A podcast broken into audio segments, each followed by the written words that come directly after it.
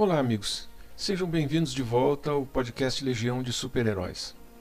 No último episódio, nós avisamos que falaríamos de um herói mais antiguinho, que recentemente fez um retorno, tentando garantir um lugar no grupo de super-heróis do primeiro time. Este herói é o Aquaman, um dos super-heróis mais antigos da DC Comics. Criado por Paul Norris e Mort Weisinger, o personagem estreou na revista Morphin Comics número 73 em novembro de 1941 e já começou a sua carreira como um herói secundário, aparecendo em revistas de outros super-heróis da DC até conseguir uma oportunidade como herói principal. Durante o final dos anos 50 e início dos anos 60, ele reapareceu como um membro fundador da Liga da Justiça. Mas durante esse período dos primeiros anos, ele sempre aparecia como um herói menor, com poderes sem muita graça e que lidava com problemas meio irrelevantes. Foi só nos anos 1990 que o Aquaman ficou um pouco mais sério e mais respeitável, agora lidando com situações ligadas ao seu trabalho como rei de Atlântida. A história é a seguinte: um famoso explorador submarino apaixona-se por uma mulher e a engravida, mas ela morre quando seu filho era ainda um bebê. Então o famoso explorador decide voltar ao trabalho para resolver os grandes mistérios do oceano. E aí ele descobre no fundo do mar uma cidade antiga onde nenhum mergulhador jamais havia posto os pés de pato. Olhando o jeito da cidade, o famoso explorador começa a achar que encontrou o reino perdido de Atlântida, pois a cidade era cheia de palácios submarinos. Entusiasmado, ele acaba construindo uma casa à prova d'água em um dos palácios e passa a morar ali, enquanto estuda os registros e os diversos dispositivos inteligentes e tecnológicos que ele encontrou nesta cidade maravilhosa. A partir dos livros e registros que encontrou, ele aprende as formas de viver embaixo d'água, tirando o oxigênio da água e usando todo o poder do mar para se tornar mais forte e mais rápido. E ele então começa a preparar o seu filho recém-nascido para viver naquele ambiente e tornar-se um ser humano que vive e prospera debaixo d'água. Daí para frente, a história foi mudando e há até algumas aparições dele nos quadrinhos em que se mostra que ele podia respirar debaixo d'água com brânquias. Tinha uma força descomunal que lhe permitia nadar em altas velocidades e podia se comunicar com todos os animais marinhos e mandá-los fazer o que ele quisesse. Ele falava com os peixinhos e eles obedeciam. No início, ele tinha essa capacidade de falar com as criaturas do mar na sua própria língua. Depois, usou a telepatia, mas a telepatia uh, só funcionava quando os animais estavam muito perto para poder ouvi-lo. E ele sempre era apresentado como soberano do mar, com as águas do mundo inteiro sob seu domínio, e quase todas as criaturas do mar como seus súditos leais. O rei do mar. As aventuras de Aquaman aconteciam nos mares do mundo todo, e sua base era um antigo castelo na cidade perdida de Atlântida, onde ele mantinha um trono solitário. Como se tratava de um herói surgido nos anos 1940, suas primeiras aventuras o colocaram no ambiente da guerra, quando ele tinha os nazistas como inimigos e outros vilões do, do período da guerra. Nas suas aventuras do período entre 1940 e 1950, ele já começa a aparecer lutando contra vilões aquáticos, incluindo os piratas dos tempos modernos, como seu arqui-inimigo Jack Black, bem como com diferentes ameaças à vida aquática, às rotas marítimas e aos marinheiros. Muito bem, as aventuras do Aquaman continuaram nessa toada meio Iemanjá durante os anos de 1940 e 1950, de modo que ele acabou ficando entre os poucos super-heróis que duraram até os anos eh, de 1950, sendo publicados sem nenhuma interrupção. Mas aí as vendas começaram a cair e já no final dessa década de 1950, a história do Aquaman precisou sofrer algumas alterações, inclusive com a entrada de novos personagens, coadjuvantes e vários ajustes feitos no personagem, na sua origem, nos seus superpoderes e até na sua personalidade. Isso começou lá atrás, em outubro de 1956, com a apresentação de seu fiel companheiro, o Povo Topo. A partir daí, a gente ficou sabendo que Aquaman era Arthur Curry, o produto da relação de Tom Curry que era um simples faroleiro, com Atlana, que era uma exilada da cidade submarina perdida de Atlântida.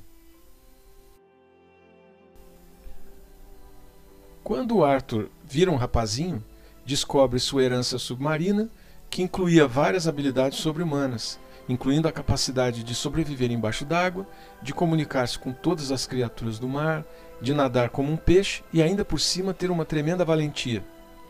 E a partir desse momento, ele decide usar seus superpoderes para defender os oceanos da Terra. Há registros de janeiro de 1971 que mostram que, tal como Superman, o Aquaman teve seu período como Aquaboy. Um pouco mais tarde, nós ficamos sabendo que depois que Atlana, a mãe do Aquaman, morreu, seu pai Tom Curry conheceu e casou com uma mulher humana que só respirava fora d'água, e teve com ela um filho chamado Orm Curry, que era meio irmão do Aquaman, mas que também só respirava fora d'água. Acaba que o Orm cresceu, tornando-se um jovem meio problemático, que vivia à sombra do irmão superpoderoso, que sempre aparecia para socorrê-lo em seus muitos problemas com a lei. Mesmo assim, ele começou a odiar Aquaman, não apenas, não apenas por causa dos poderes que ele nunca poderia ter, mas também porque acreditava que seu pai sempre preferiu Aquaman. O Orm desapareceu depois de perder a memória num acidente e reapareceu anos depois como um arqui-inimigo do Aquaman, o mestre do oceano. Bem, mas já no final dos anos 1950, Aquaman teve aumentado a sua capacidade de falar com os peixes, sendo capaz de manter com eles uma comunicação telepática mesmo a grandes distâncias. Parece que falar com os peixes era algo necessário para a carreira desse herói menor.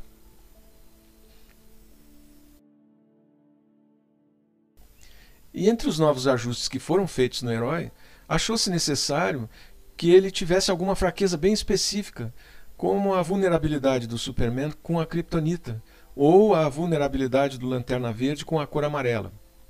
A solução foi fazer com que o Aquaman precisasse entrar em contato com água pelo menos uma vez por hora, ou então ele morria. Antes, ele podia existir dentro e fora da água pelo tempo que desejasse, mas agora ele era assim com esse problema que era, na verdade, de todos os Atlantes. Olha, quando a gente pensa nos super-heróis da DC Comics, normalmente acabamos pensando em Batman, Superman, Mulher Maravilha e outros, né? Pode ser até que outras figuras importantes nos venham à mente além desse pessoal, como o Coringa, o Robin, só para citar alguns exemplos. Mas ninguém pensa muito nesse herói submarino. Isso dá a medida do tanto que o Arthur Curry, esse herói Aquaman, sempre esteve em um lugar secundário no mundo dos super-heróis. O Aquaman sempre foi assim, até que acabou desaparecendo nessa obscuridade de herói coadjuvante, que teve algumas oportunidades de brilhar, mas não brilhou.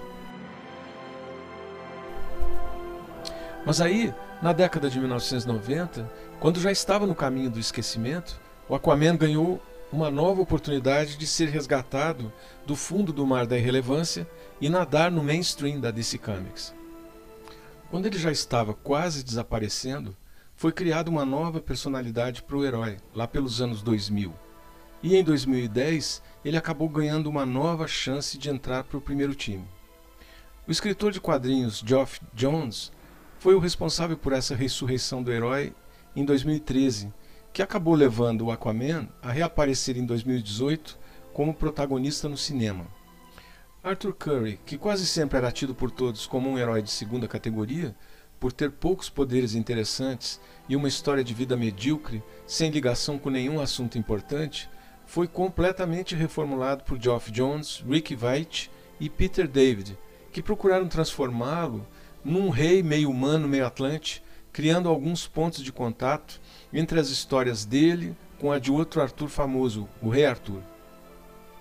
Na verdade, a partir daí, o Aquaman passou a ser o sujeito que é expulso do seu reino por não ter sangue puro, por ser um mestiço. Mas quando o seu povo mais precisa da sua liderança forte, ele então retorna nos braços ou nas barbatanas do seu povo como um Getúlio Vargas submarino. Mas olha, a verdade é que, querendo ou não, quando a gente começa a falar sobre o Aquaman, a gente precisa reconhecer que quase toda a sua vida foi de luta para deixar de ser o que de fato ele sempre foi, um herói irrelevante. Durante anos, ele foi alvo de piadas. Ele era aquele herói que conversava com os peixinhos, o coadjuvante da Liga da Justiça. E olhando mais de perto, a gente vê que apesar dos ajustes e reinvenções do personagem, e apesar de seu cargo de membro fundador da Liga da Justiça, a imagem pública dele permanece como a daquele bobão montado num cavalo marinho e vestido de spandex. E assim, esse estigma do personagem permanece até hoje, como um tipo de marca permanente, difícil de apagar. O que é interessante nesse personagem é essa dualidade mesmo que ele tem. Você conhece aquela encarnação ridícula e inesquecível dos Super Amigos, mas ao mesmo tempo você tem uma nova personalidade do personagem que pode até apagar a outra. Embora diretamente em desacordo com a antiga interpretação mais ingênua e infantil, essa encarnação atual, meio fora da lei, meio revoltada, pode conquistar seu próprio espaço nas mentes do público em geral, servindo como um empurrão na direção da tão sonhada relevância do personagem. Tudo indica que o esforço agora é para fazer com que o Aquaman mostre que cresceu como homem, como governante e como herói mítico, que passou por uma evolução pessoal, que o transformou no herói que enfrenta um mundo hostil, mantendo sua força moral e sua honra. Mas ainda que o personagem tenha sido adaptado para os novos tempos e para um novo público, uma questão permanece. Esse cara vai conseguir finalmente ter alguma relevância? No próximo episódio, nós vamos falar de outro herói que nasceu, cresceu, foi alterado, teve sua história completamente modificada, mas não conseguiu sobreviver ao tempo. Até lá!